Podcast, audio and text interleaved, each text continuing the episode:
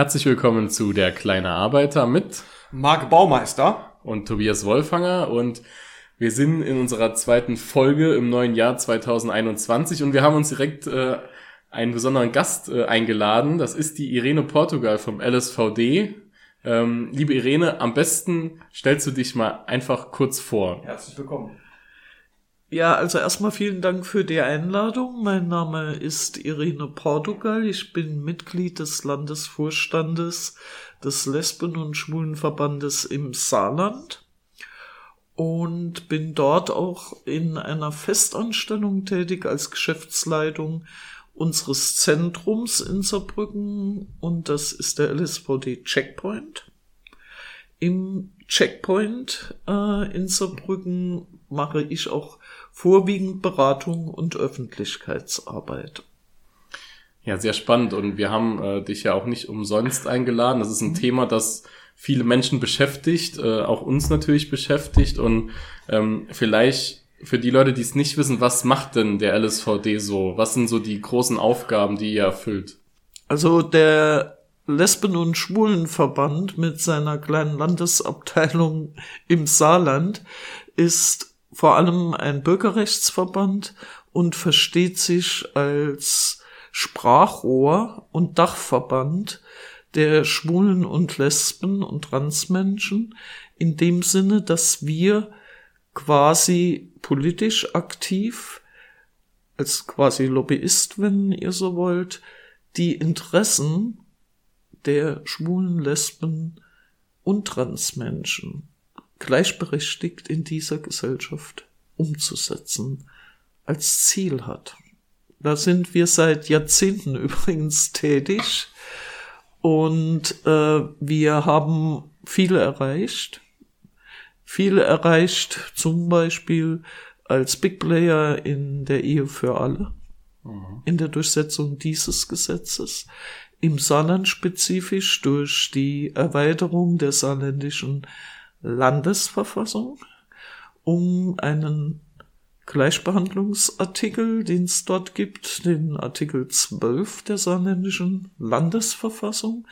Und da haben wir schon vor Jahren es fertig bekommen, dass der Landtag des Saarlandes mit den damaligen Fraktionen einstimmig erklärt hat, da kommt die sexuelle Identität rein. Und damit ist zum Beispiel das Saarland weiter als die Bundesrepublik Deutschland, wo wir seit Jahrzehnten dafür kämpfen, den Artikel 3 Absatz 3 der Gleichbehandlung ebenfalls um die sexuelle Identität zu erweitern. Okay, kann man gleich fragen, was soll das alles? Klingt alles ein bisschen kompliziert. Äh, man muss dazu wissen, dass das Grundgesetz sollte es geändert werden und sollte neben behinderten alten äh, Frauen äh, auch noch die sexuelle Identität in diesen Gleichbehandlungsparagraph äh, rein. Dann haben wir das Glück, dass Homosexualität geschützt wäre. Mhm. Und zwar übers Grundgesetz geschützt wäre und da braucht man eine Dreiviertelmehrheit des Parlaments, um sowas nochmal zu ändern. Das heißt, der Schutz ist viel höher anzusehen als zum Beispiel ein Strafgesetzbuch oder ein BGB, das halt äh, zum Beispiel die Ehe zwar im Moment da drin hat, die Ehe für alle, aber das kann man auch wieder ändern. Ne? Also das ist ja nicht in Stein gemeißelt. Also sozusagen das Grundgesetz bietet äh, Schwulen und Lesben und Transmenschen Rechtssicherheit, richtige Rechtssicherheit während die ähm, Gesetze wie Ehe für alle also praktisch die Gefahr laufen, dass das temporäre Gesetzgebungen sind, die je nach politischer Mehrheit wieder geändert werden könnten. Ja, die könnten schon geändert werden wieder, also wenn es hart auf hart käme. Man hat das sehr schön gesehen damals in Kalifornien. Da ist nämlich äh, genau die Ehe für alle nochmal abgeschafft worden und später nochmal eingeführt worden. Das heißt, das sind Sachen, die äh, durchaus immer wieder mit der Zusammensetzung der Fraktionen im Bundestag zusammenhängen. Ist ja auch total okay bei einer Demokratie. Nur wenn wir es als Schutz im Grundgesetz hätten, bräuchte jemand eine Dreiviertelmehrheit im Parlament, um diesen Schutz wieder abzuschaffen. Also eigentlich wäre für mich jetzt mal klar, bei Rechten von Lesben, Schwulen und Transmenschen handelt es sich um Bürgerrechte. Ganz klassische Bürgerrechte. Und die sind für mich eigentlich gar nicht verhandelbar. Das heißt, die dürften ja tatsächlich nicht abhängig sein von irgendeiner politischen Strömung. Ich stelle mir mal vor, die AfD würde irgendwie auf irgendeine Art und Weise mal in die Bundesregierung kommen. Ich glaube, dann hätten wir äh, für unsere Zielgruppe hier echt ein Problem. Äh, ja, sehe ich genauso wie du. Und deswegen sind wir als Verband wirklich massiv dran interessiert, diese sexuelle Identität und die Geschlechtsidentität, das betrifft dann die Transmenschen, äh, als Begriffe und Schutz mit in diesen Artikel 3 zu bekommen. Ja, also das ist ein ganz spannendes Ziel. Und wenn man es nochmal aus der Warte hört, was der Unterschied ist, das betrifft ja jetzt nicht nur dieses Thema, sondern auch andere. Wenn es im mhm. Grundgesetz steht und dort verankert ist, dann hat man einfach eine viel, viel höhere Sicherheit, dass das dann auch umgesetzt wird und auch so bleibt, auch wenn mal äh, ein paar Wählerinnen und Wähler abdriften in eine Richtung, äh, die man vielleicht äh, als normal denkender Mensch nicht so gut findet. Ähm, Irene, ich habe noch eine Frage zum Willst du noch was dazu sagen? Ja, ja, bitte. Und zwar, wir haben ja das allgemeine Gleichbehandlungsgesetz in Deutschland. Das ist ein wunderbares Gesetz auch für Lesben, Schwule und Transmenschen. Das hat aber ein kleines Schlupfloch drin. Ja, und das betrifft Religionsgemeinschaften zum Beispiel. Und äh, dieses Schlupfloch, äh, das Religionsgemeinschaften im Arbeitsrecht äh, durchaus eine Art Sonderstatus haben, indem sie die Arbeitnehmer verpflichten können, dass sie die Ethik zum Beispiel der katholischen Kirche. Unterschreiben im Arbeitsvertrag, im Arbeitsrecht und damit quasi wird das Arbeitsrecht der katholischen Kirche über das Arbeitsrecht im Allgemeinen und außerhalb des Schutzes des allgemeinen Gleichbehandlungsgesetzes gestellt, hätten wir den Artikel 3 im Grundgesetz drin. Mit der sexuellen Identität ginge das nicht mehr. Mhm. Weil das Grundgesetz steht vom Gesetz her über allen Gesetzen. Ich habe mich damals auch gewundert. Ich habe diesen Artikel ehrlich gesagt nie wahrgenommen, ne? Äh, bis wir mal in die Diskussion zusammengekommen sind und dann ich mir diesen Artikel 9 auch durchgelesen habe. Und es ist eigentlich wieder ein Skandal, ne? dass beim so wichtigen Meilenstein vom Gesetz für Religionsgemeinschaften schon wieder Ausnahmen geschaffen werden. Ja, also wir haben ja vielleicht als Info an die äh, Hörerinnen und Hörer vom kleinen Arbeiter, wir haben auch ein Gespräch mit Michael Quetting gehabt zum Thema äh, Kirche und Krankenhaus. Da haben wir auch drüber geredet, diesen Kirchenarbeitsrechtsweg, äh, den man auch gerne dritten mhm. Weg bezeichnet. Ähm, da ist einiges noch zu tun und ich erinnere mich, ich, da fällt mir gerade ein, ein Bekannter von mir arbeitet auch in einem äh, katholischen Klinikum, ist homosexuell, ähm, hat aber Angst, dass dort, die, die Kolleginnen und Kollegen wissen das natürlich so, aber hat da Angst davor, das so offen preiszugeben gegenüber dem Arbeitgeber, weil er Angst hat, dass das für ihn persönlich negative Folgen hat. Ja. Kennt ihr das? Ist das auch ein Thema, das ihr oft als LSVD ja, wir, wir hatten also früher immer die Diskussion, wo wir gesagt haben, äh, was hat ein Krankenwagenfahrer einer Institution wie der Caritas Klinik zum Beispiel, die unter Trägerschaft der katholischen Kirche ist, äh, damit zu tun, wenn der sich als homosexuell offen preisgibt? preisgibt, klingt toll. Das heißt auf gut Deutsch, wenn der eine Ehe eingeht mit mhm. seinem Partner und damit das offiziell macht, mhm. ist er gefährdet. Das ist unglaublich. Ja. Und äh, das ist einfach nicht einzusehen. Wir hatten ja das Date mit dem Bischof vor ein paar Jahren hier öffentlich in der Kongresshalle. Äh, ich hatte mit Herrn Dr. Ackermann, der sehr eloquent war übrigens, äh, ein langes Gespräch, auch noch vorher, unter vier Augen. Und äh, Herr Ackermann, dem ist es bewusst geworden, nicht durch mein Gespräch, sondern wir hatten noch richtige äh, Großkaliber von uns eingeflogen, nämlich den äh, Manfred Bruns unter anderem. Mhm. Und dem ist es einfach klar geworden, dass er A, einer als ein Arbeitgeber fungiert, der extrem groß ist, denn die beiden Amtskirchen sind die zweitgrößten Arbeitgeber, also nach dem Staat kommen nach die direkt, Staat, genau, ne? Ja.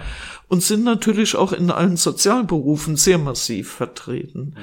Und das A ist den das da mal klar geworden und er hat auch gesagt, also äh wenn Religions, also die nennen das äh, verkündungsferne Berufe sind, dann äh, sieht er auch nicht äh, eine Notwendigkeit des Handelns der Kirche, dass da jemand, der homosexuell offen lebt, äh, quasi mit seiner Existenz bedroht ist. Und er hat dann auch nachher, und das fand ich wirklich toll von ihm, nach diesen ganzen Diskussionen, nach der öffentlichen Veranstaltung, wo er Rede und Antwort stehen musste, uns aber auch getan hat, äh, in Interviews öffentlich in den Zeitungen gesagt, dass er seine Meinung komplett geändert hätte gegenüber Homosexuellen. Der hatte da wirklich so ein bisschen Aha-Erlebnisse und das nehme ich ihm auch ab, weil er wirkt auf mich auch sehr durchdacht und intelligent. Und da er selbst ähm, mit Verfolgungsgruppen zu tun hat. Er ist ja zum Beispiel in der katholischen Kirche zuständig für die Verfolgung von Christen in Indien zum Beispiel. Ne? Äh, hatten wir da auch ein gutes äh, Gespräch, weil wir ihm auch klar gemacht haben, was es A, in dieser Gesellschaft heute noch heißt, homosexuell zu sein, geschweige denn, was es zum Beispiel in arabischen Ländern heißt, homosexuell zu sein, afrikanischen Ländern und so weiter. Mhm. das hatte er alles verstanden. Aber er ist natürlich auch in der Hierarchie dieses sehr stark hierarchischen Gebildes katholische Kirche nicht so in der Machtfunktion, dass er außerhalb seines Bistums äh, da mehr als Anregungen geben kann. Aber ich denke schon, dass er die Thematik mit in diese Bischofskonferenzen reingenommen hat. Und äh, die katholische Kirche ist sehr gespalten im Moment, was wir mitgekriegt haben. So ein Teil steht voll modern auf unserer Seite und der Rest ist nah immer noch der Hexenverfolgung. Im Mittelalter unterwegs, ja. Ja, ja ich finde das immer spannend. Ich kenne halt jetzt auch äh, katholische Pfarrer, die schwul sind und ähm, die praktisch sich total verbiegen müssen, um überhaupt ähm, da ihr Leben, ihr Privatleben unter einen Hut zu kriegen mit dem christlichen Glauben. Die sehen da gar keinen Widerspruch da drin. Die lieben Gott, die äh, haben, lieben aber auch ihren Mann oder einen Mann, aber können zum Beispiel niemals eine, eine offene Beziehung eingehen. Während ich das Gefühl habe, dass es im protestantischen Bereich ein bisschen leichter ist. Aber was mich mal interessieren würde, ich denke, ähm, bei mir ist es jetzt 20 Jahre her. Ich habe vorhin mal überlegt, oder ja doch ziemlich genau 20 Jahre.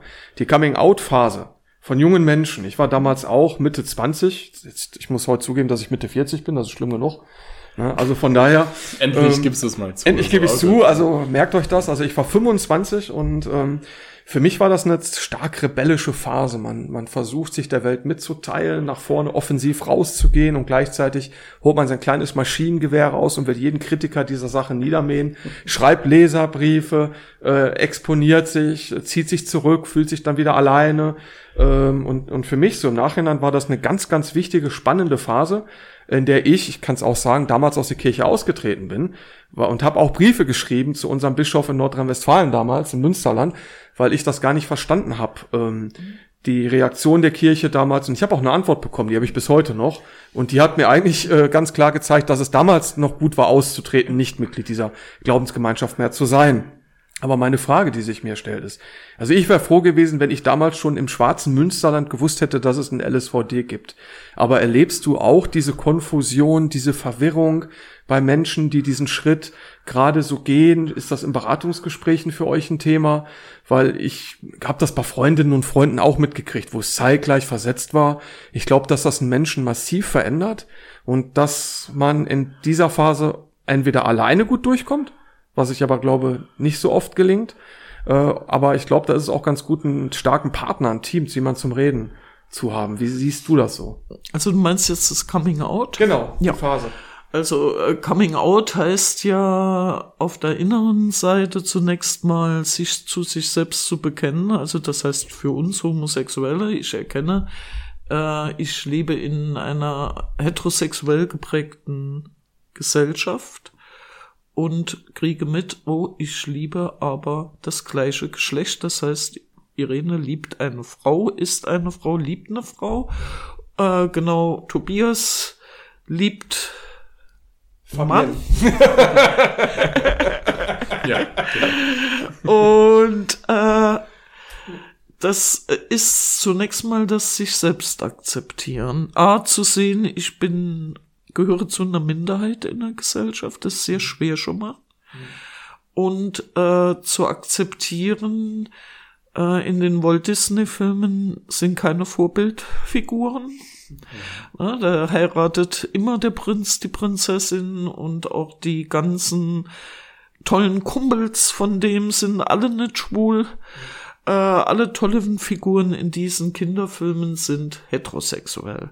So, und ich komme dann daher und stelle plötzlich fest, oh hoppla, was ist mit mir los? Ich liebe anders. Ist ja eigentlich gar nichts Schlimmes, ne?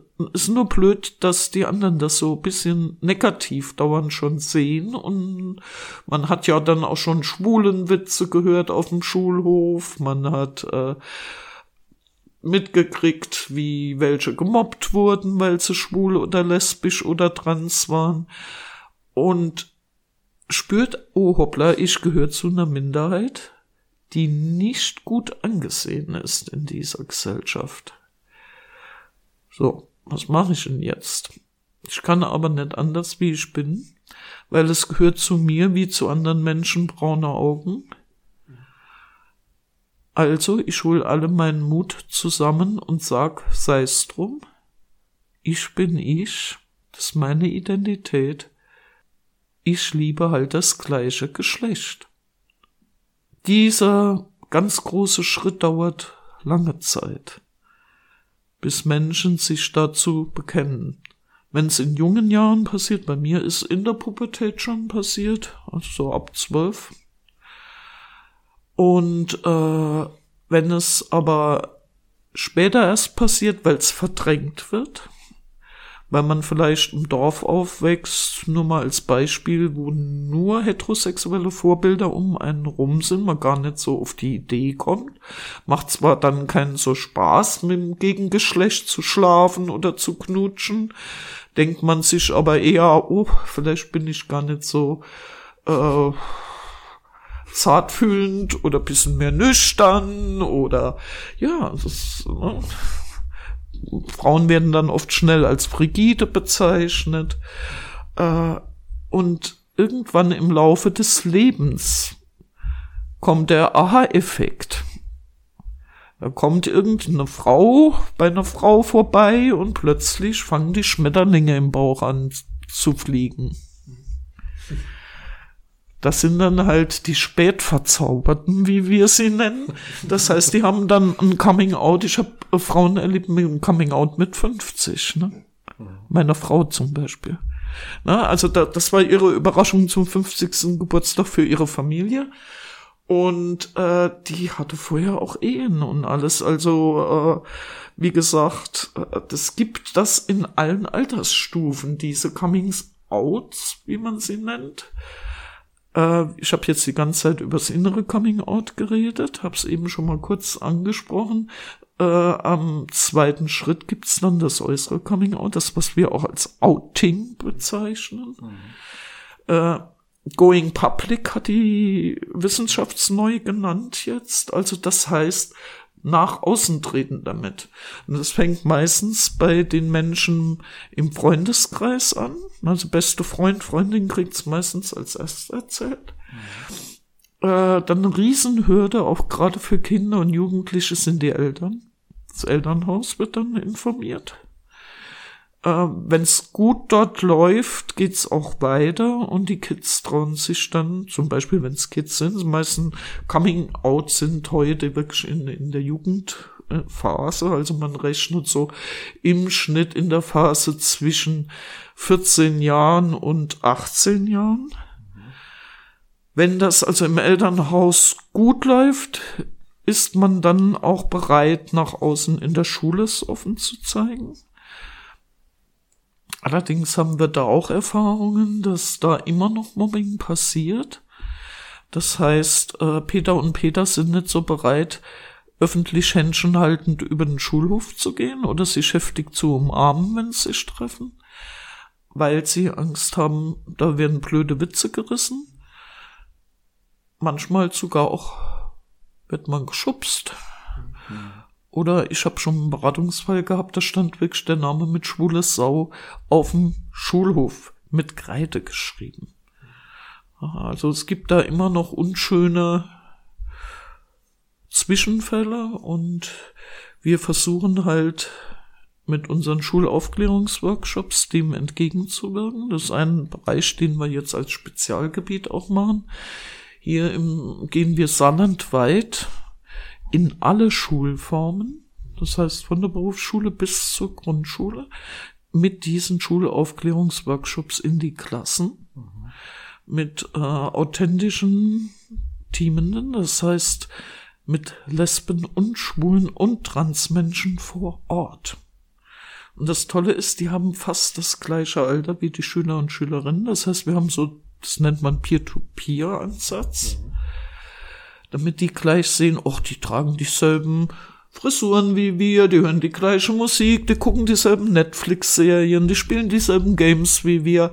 Ach, die sind ja gar nicht so anders. Und wie gehen die Schülerinnen und Schüler dann damit um? Ist Eigentlich positiv. Ne? dann Ja. auch, ja. Also es ist wirklich so, dass wir durch die Bank sagen, wir machen das seit sechs Jahren jetzt. Ne? Haben also mehrere tausend Schüler schon bespielt mit diesen Aufklärungsworkshops. Die sind auch sehr lang, die sind drei Stunden Workshops, also Zeitstunden Workshops. Äh, sind so ein bisschen Mischung aus Quiz, aus Rollenspielen, aus Ratespielen, aber auch Spiele und Fragespielen, in denen Aha-Effekte passieren ähm, wo denen klar wird, ui, äh, da habe ich noch gar nicht dran gedacht, dass in Disney-Filmen sowas gar nicht gezeigt wird. Oder noch schlimmer, dass die ganzen Pop-Songs, die wir so gerne hören, wenn es um Liebe geht, eigentlich nie von Peter und Peter und Uschi und Uschi erzählen oder Karin und Karin, äh, sondern äh, immer durch die Bank heterosexuelle Figuren haben. Da fällt mir gerade Sarah Connor ein, ne? Die hat es ja einmal gewagt, diesen Grenzübertritt zu machen. Und da gab es ja dann teilweise, dass der Song ja auch zensiert worden ist zum Teil, ne? Das war ja eine ganz spießige Diskussion auf einmal. Ja, das, da ist man dann ganz erstaunt, ne? Wenn, wenn, wenn wir die Ehe für alle haben, denkt man gar nicht, dass Sarah O'Connor mit sowas Schwierigkeiten kriegen könnte. Übrigens sehr schöner Song. Ja. Äh, ja, das äh, Rise Like a Phoenix wiederum ist hoch ausgezeichnet worden, hat einen Eurovision Song Contest davor gewonnen, ne? das muss man wissen. Und Sarah O'Connor wird dann angegriffen.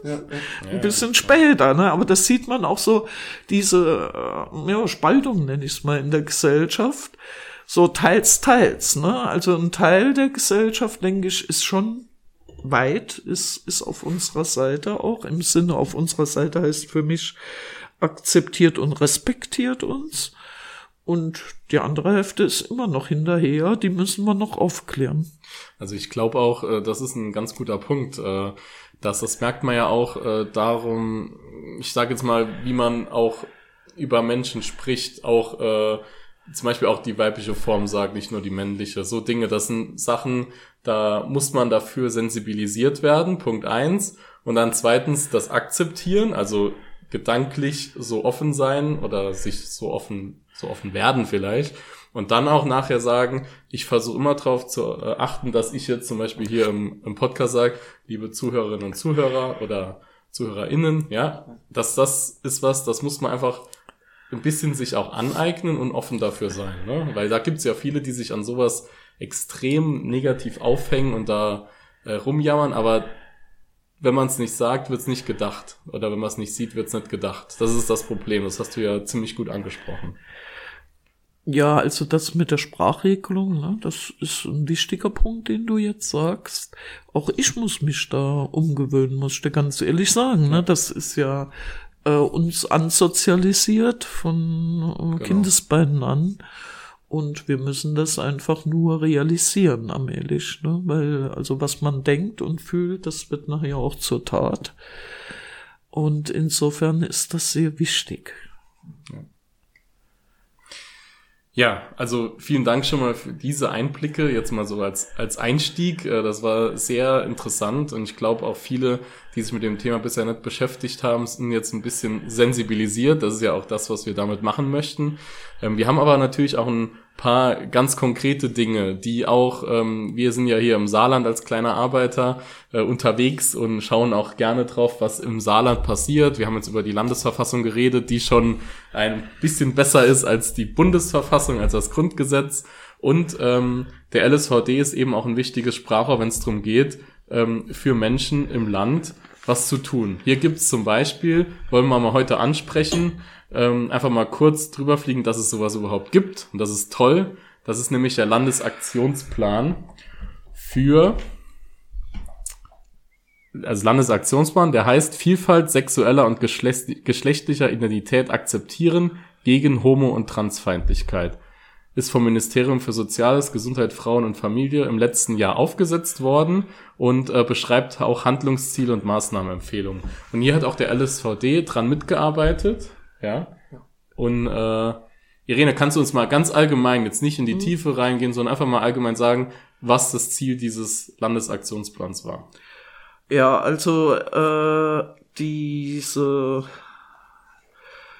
Landesaktionspläne gibt's in jedem Bundesland. Das Saarland und Bayern waren die beiden letzten Bundesländer, die ihn noch nicht hatten. Und Hasso Müller-Kittnau war so freundlich und hat das mal in die Hand genommen und angefangen mit den Politikerinnen und Politikern zu diskutieren drüber. Und ich muss sagen, da war es toll, dass das Ministerium für Soziales, Gesundheit, Frauen und Familie den Ball aufgenommen hat und grünes Licht gegeben hat für einen runden Tisch. Und an diesem runden Tisch waren wir über Hasso Müller-Kittnau mit vertreten und hat angefangen, diesen Landesaktionsplan zu erarbeiten. Und hat lange gedauert. Wann ist auch viel Arbeit, das ist über zwei Jahre jetzt. Zwei Jahre. Ja. Mhm ist auch viel Arbeit, ne? weil ja. ihr habt einen Vorricht, der ist über 100 Seiten stark und deckt ganz viele verschiedene Bereiche ab. Äh, Ziel ist es, in die Gesellschaft hinein Veränderungen zu bewirken, wenn ich es ganz grob sage. Äh, Im Bereich Arbeitsleben geht es natürlich drum, auch in den Ministerien. Zum Beispiel Veränderungen in der Sensibilisierung der Mitarbeiterinnen zu erreichen. Ja, Schulungen dort zu machen in dieser Thematik. Aber auch zum Beispiel äh, bei äh, der Gewerkschaft, da doch mal, doch mal gleich bei der Gewerkschaft selbst an. Äh, die Gewerkschaft ist ja fortschrittlich, hat schon dieses Gebiet seit längerem im Schirm äh, bis hin zu Organisationen, die sich schon in der Gewerkschaft gegründet haben. Ich spiele mal hier jetzt auf die IG Bau an. Hm? Mhm, ja. Äh, die also in der immerhin bauwirtschaftlichen Ebene eine Gewerkschaft gegründet hat für Schwule und Lesben. Also in ihrer eigenen IG-Bau-Gewerkschaft. Das fand ich also zum Beispiel auch sehr bemerkenswert. Und diese ganzen Tendenzen soll dieser Landesaktionsplan mit unterstützen.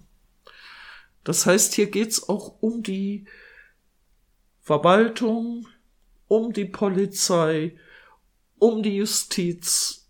Es geht hier um die Ministerien, um den ganzen Verwaltungsapparat des Staates, dass da die Mitarbeiterinnen für unsere Thematik geschult und damit auch sensibilisiert werden. Das ist ein ganz großes Feld. Wie gesagt, ich habe eben schon ein paar aufgezählt. Äh, die Wirtschaft und Arbeitswelt, um die es ja auch bei euch geht. Da soll natürlich auch über die Wirtschaftsverbände, über die Gewerkschaften, über die Arbeitskammern Art Netzwerk gebildet werden und eine Zusammenarbeit erreicht werden, damit dieses, was man Groß Diversity Management schon seit langem nennt, auch wirklich passiert. Es ist eigentlich eine Selbstverpflichtung des Staates, wenn ihr so wollt. Ich rede jetzt über alle Landesaktionspläne. Natürlich, weil wir föderal aufgegliedert sind in Deutschland der einzelnen Länder, äh, sich dafür einzusetzen, die Rechte von Lesben, Schwulen und Transmenschen zu schützen. Nicht nur im Auge zu behalten, zu schützen. Mhm. Es ist, und das habt ihr ja auch mitgekriegt, in der Zwischenzeit sogar ein nationaler Aktionsplan im Gespräch. Äh, auch der wird notwendig werden. Also ihr, ihr seht an so Umfragen, an die Diskriminierungsstelle des Bundes hat letztes Jahr eine große Umfrage gemacht ja, es ist schon fast allgemeingut, wenn ich sage, äh, die Hälfte der befragten Lesben, Schwulen und Transmenschen wagen es nicht händchenhaltend in Deutschland durch die Städte zu gehen. Leute, da ist doch noch ein Riesenbedarf in dieser eigenen, unserer eigenen Gesellschaft, mhm. äh, um ak an, für Akzeptanz von uns zu ringen können nicht so machen, dass jetzt mit der Ehe für alle Häkchen an allem dran ist. Schön wär's. Ich würde sogar behaupten, dass in Deutschland die rechtliche Seite ein Schritt vor der Nachvollziehung in der Gesellschaft ist. Was nicht schlecht ist, weil durch diese rechtliche Absicherung, vor allem auch durch die ganzen Diskussionen um diese Gesetze, unsere Thematik präsent bleibt in der mhm. Gesellschaft. Und genau in diese Richtung geht auch der Landesaktionsplan. Es geht um eine Präsenz der Thematik. Ja, der Landesaktionsplan, äh, Marc, der hat ja auch die Komponente Wirtschaft und äh, das betrifft natürlich auch äh, Gewerkschaften, äh, die natürlich in allen Branchen vertreten sind, unter anderem auch im Gastgewerbe, also auch in Branchen, wo man Kundenkontakt hat, oder Kundinnenkontakt, ähm, wo man ja auch dann äh, eventuell Probleme haben kann. Und Marc, du hattest äh, für den LSVD mal einen Vortrag auch gehalten. Also mich würde mal interessieren, ähm, wie stellt sich denn das alles so dar? Um es mal einfach grob zusammenzufassen, weil der Vortrag, den wir da zusammen gehalten haben, Irene und ich, unsere heutige Gesprächspartnerin, der ging insgesamt über 90 Minuten tatsächlich. Und da haben wir mit ganz viel Zahlenmaterial, sind wir in die Tiefe gegangen. Ganz grob zusammengefasst kann man sagen, dass äh, schwule Lesben und Transmenschen ähm, in gewissen Branchen nicht so häufig vertreten sind. Das sind hauptsächlich Industriebereiche, produzierende Bereiche, der sogenannte primäre Sektor. Ähm, da ist der Anteil der schwul, lesbischen, Transgender-Menschen bei 17,2 Prozent. Und in den Gesundheits-, Sozialberufen, in den Berufen, wo man nah am Menschen ist, da ist die Quote mittlerweile schon bei knapp über 23,2 Prozent. Und interessant ist aber auch, dass man sich in den Bereichen Industrie, äh, wo es also wirklich harte körperliche Arbeit auch gibt, äh, seltener outet. Da outen sich nur 57,3 Prozent der Lesben, Schwulen und Transmenschen, während in den anderen sozialen Bereichen die Outingquote bei 74,5 Prozent liegt. Das war das eine, was uns aufgefallen ist. Und auf der anderen Seite ist uns aufgefallen, dass Schwule und Lesben und Transmenschen eine intensive und sehr, sehr gute ähm, berufliche Bildung genießen, ist das eine, aber auch eine hohe Fachhochschulreife haben. Und der liegt bei äh, 60 Prozent, während er im Durchschnitt der Normalbevölkerung bei 42 Prozent liegt. Wo haben wir die Zahlen her? Vom sozialökonomischen Panel in Bielefeld und das immer wieder erhoben wird und die Bundesregierung ähm, wollte auch genau wissen, was machen Lesben, Schwulen, Transgender und hat dann diese Erhebung um diese Zahlen erweitert. Das ist also die theoretische Seite. Und jetzt kommen wir zu der praktischen Seite, was das für uns Gewerkschaften bedeutet ist, aber auch für Betriebsräte und den Bogen zum Landesaktionsplan. Nämlich, dass wir in unseren Beratungen vor Ort, die wir haben, auch immer mal wieder hinterfragen müssen, gerade wenn es um das Thema Mobbing geht, äh, sensibler mit dem Thema umgehen. Ich habe selber auch einen Fall gehabt, wo ein Bäcker von der Betriebsratsvorsitzenden als schwule Drecksau bezeichnet worden ist. Klar, wir haben Instrumentenkoffer.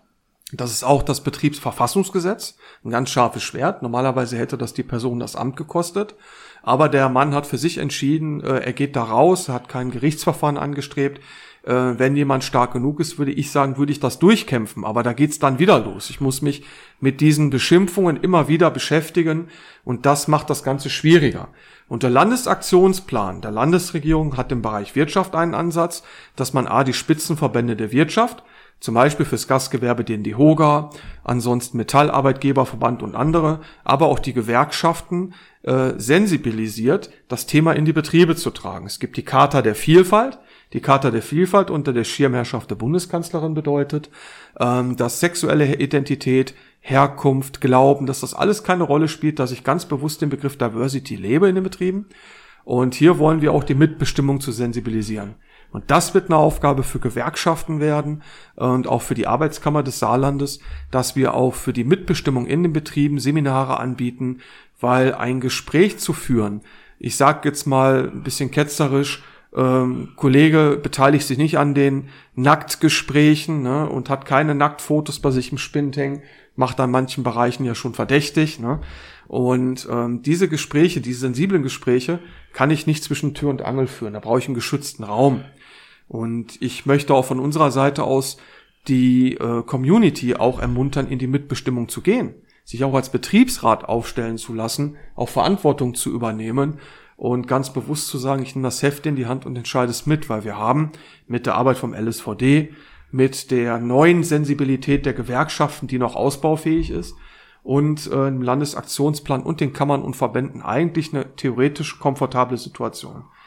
Wir müssen als Gewerkschaften vielleicht, Tobi und Irene, noch in einem Punkt umdenken. Ich habe mich selber auch in den letzten Jahren immer wieder mit dem Thema Gleichberechtigung von Mann und Frau beschäftigt. Das heißt, Frauen werden im Erwerbsleben in Deutschland nach wie vor benachteiligt. Da gibt's die Lohnlücke, Gender Pay Gap 21 Prozent. Wir haben mal den Weltfrauentag, da wird es ein ganz wichtiges Thema sein. Aber darüber hinaus dürfen wir nicht vergessen, dass wir immer noch die Diskriminierung von Lesben, Schwulen und Transmenschen haben, auch im Arbeitsleben. Es gibt immer mal wieder Fälle, wo ein, ein schwuler Mann, der nicht das Idealbild hat, Familie, Frau und Kinder, äh, vielleicht im Managementbereichen halt vor eine gläserne Decke stößt.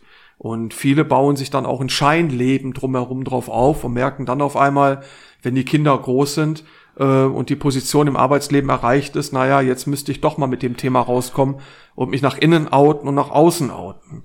Also nach wie vor ist es im Arbeitsleben nicht so einfach. In unseren Branchen kommt noch dazu, ich habe äh, oder ich kenne eine Bäckereiverkäuferin, die früher ein Mann war und auch noch optisch ein Stück weit noch ein bisschen als Mann erkennbar ist. Und oft sind es aber auch die Kunden, die nicht so sensibel sind und nicht wissen, wie ich damit umgehen soll.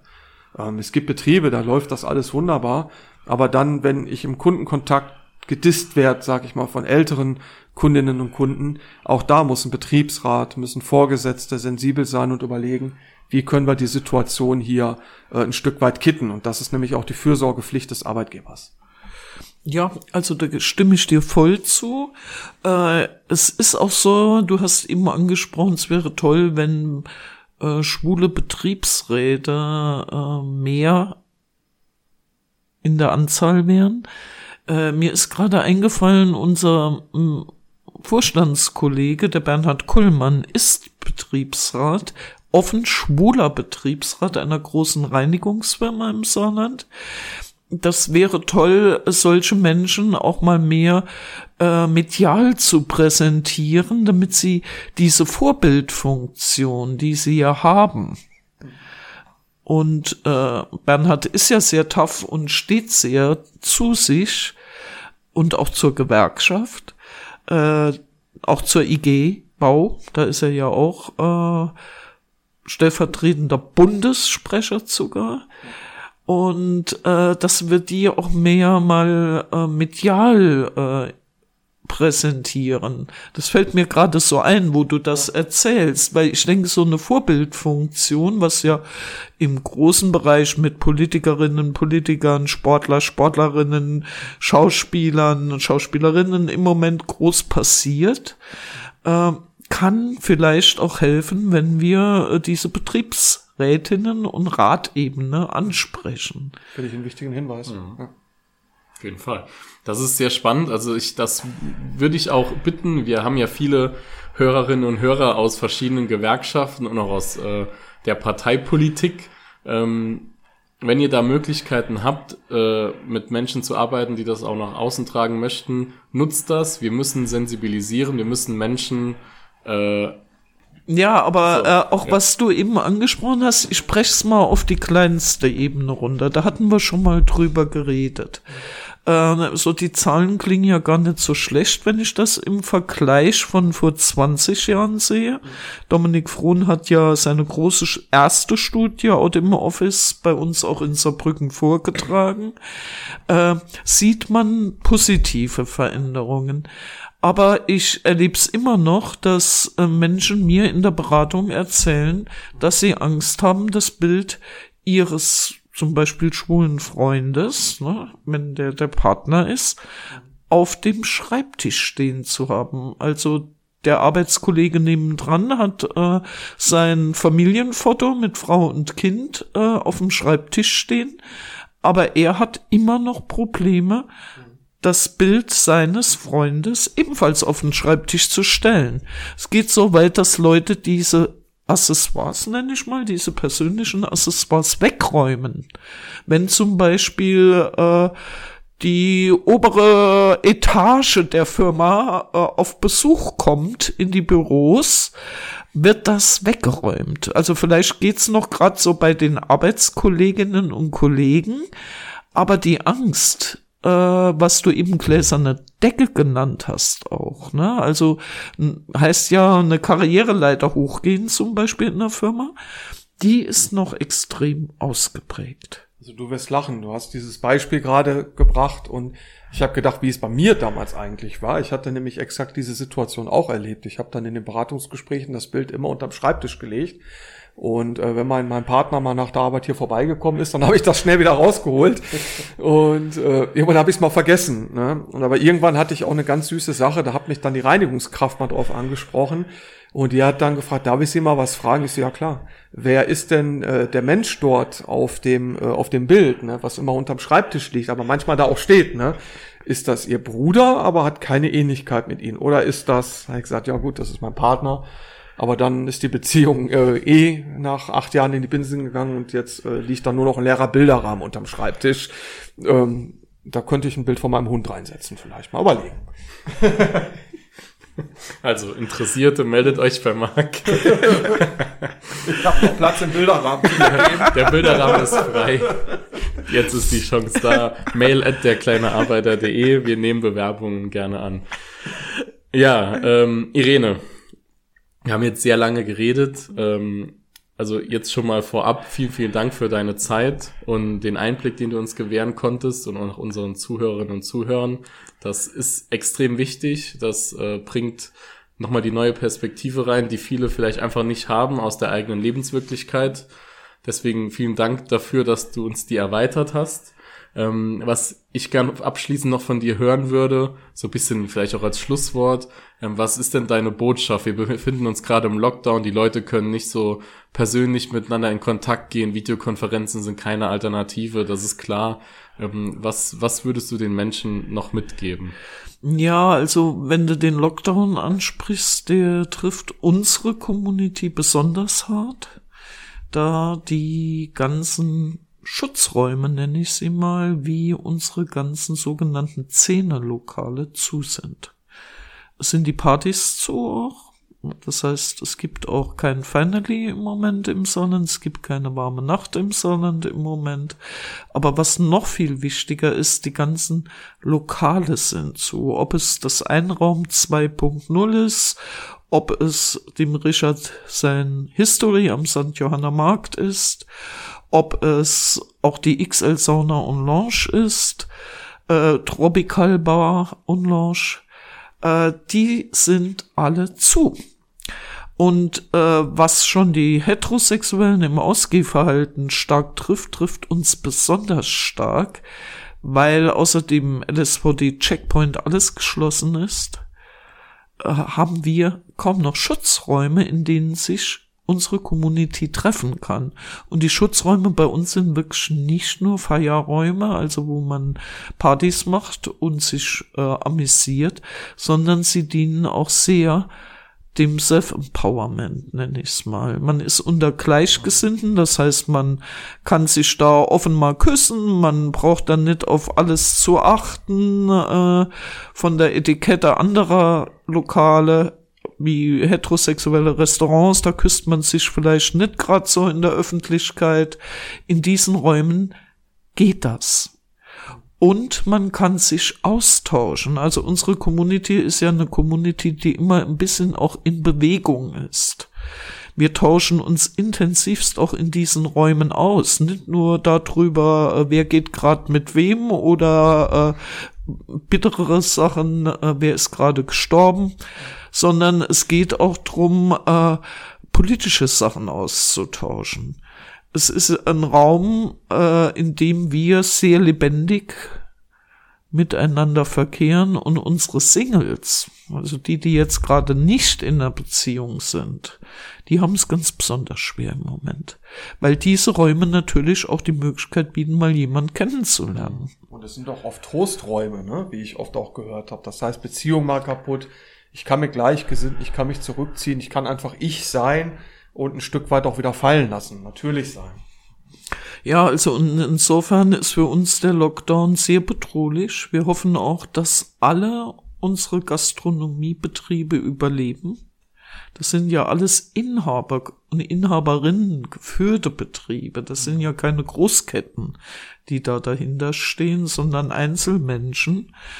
Und äh, ich habe schon gehört, dass es denen wirklich an die Existenz geht. Von daher rufen wir vom LSVD Saar immer auf allen unseren Kanälen, also auch Social Media mäßig, aber auch über E-Mails und so weiter auf, unterstützt die, damit die da bleiben. Denn durch das Internet hat es sowieso schon einen Einbruch in diesem Bereich gegeben. Wenn das jetzt noch weitergeht, wird's für uns wirklich dramatisch.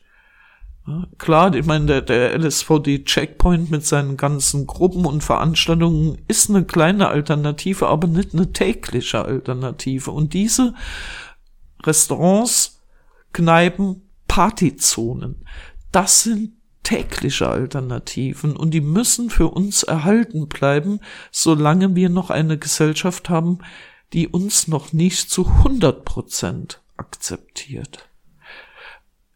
Positiv kann ich sagen, dass auch unsere Community zusammengerückt ist im Lockdown. Ich habe Hilfssachen mitgekriegt, die enorm waren während dem Lockdown. Äh, also die Community ist da und hat sich auch im Lockdown als Community erwiesen. Das ist auch sehr schön, weil das hat auch jeder mitbekommen in der Community. Also wir machen nicht nur einmal den vom LSVD veranstaltenden CSD Salo Lux mit großer Party mit 50.000 Besuchern, sondern wenn es drauf ankommt, sind wir auch so füreinander da.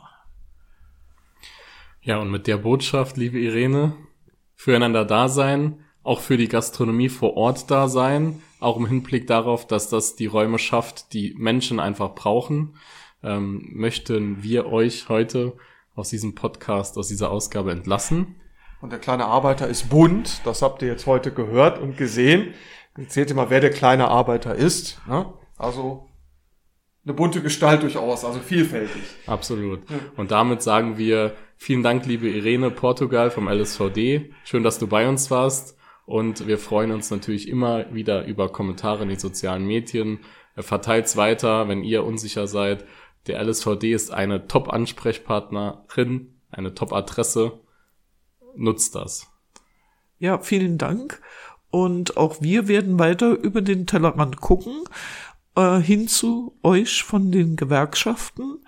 Denn auch wir wissen, wie wichtig eure Arbeit ist für uns denn auch wir sind queere Arbeiterinnen.